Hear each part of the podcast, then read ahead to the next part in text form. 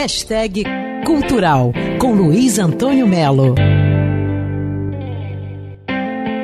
O maior aquário marinho da América Latina, com mais de 350 espécies, está recebendo o Museu de Cera. Mas não é de peixe, não, é um museu de cera de gente, chamado Dreamland. São 30 obras impressionantes que foram feitas na França e na Inglaterra. Você vai ver lá Amy Winehouse, Elizabeth II, Mussum, Steve Jobs, o curador da exposição, João Paulo Silva, está emocionado com o sucesso dessa exposição. Os mesmos ateliês que atendem os famosos museus quando a gente visita Londres ou Nova York são os que atendem a Dreamland.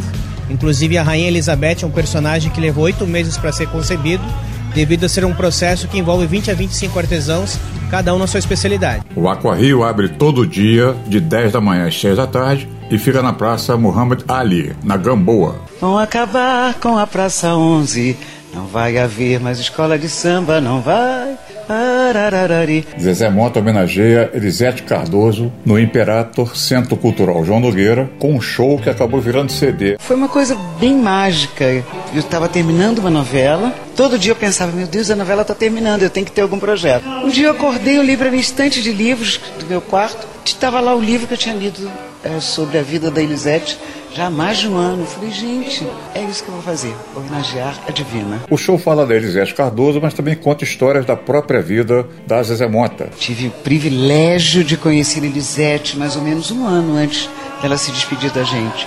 Nós cantamos juntos Praça 11. No repertório tem Pixinguinha, Cartola, Haroldo Barbosa, Tom Jobim, Imperator, Centro Cultural João Nogueira. E é bom reservar, e vai ser domingo, dia 8, 6 da tarde. Luiz Antônio Melo para Band News FM. Quer ouvir essa coluna novamente? É só procurar nas plataformas de streaming de áudio. Conheça mais dos podcasts da Band News FM Rio.